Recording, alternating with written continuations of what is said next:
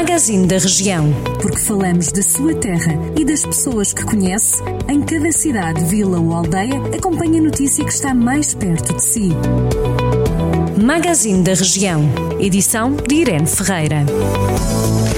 Destaque no magazine desta segunda-feira, o município de São Pedro do Sul associou-se uma vez mais ao programa da fruta escolar, iniciado em 2014.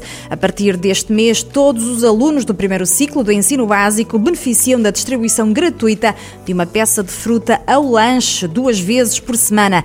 O objetivo passa por promover hábitos de alimentação saudáveis. A Câmara de Viseu abriu os concursos para projetos no âmbito do programa Viseu Cultura para 2021, iniciativa que conta com um apoio de 800 mil euros distribuídos por quatro linhas de ação: 450 mil euros para a linha Programar, 150 mil para a linha Animar e as linhas Criar e Revitalizar têm cada uma delas 100 mil euros atribuídos.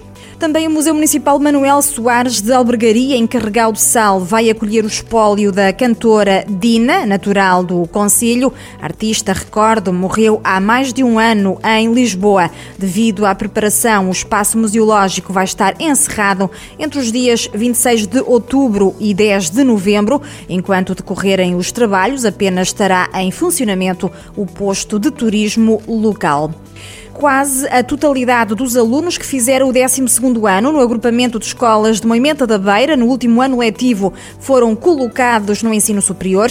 Segundo a Câmara Municipal, quase 90% dos estudantes foram colocados logo na primeira fase do Concurso Nacional de Acesso. Os cursos com maior número de colocados foram Medicina e também Enfermagem.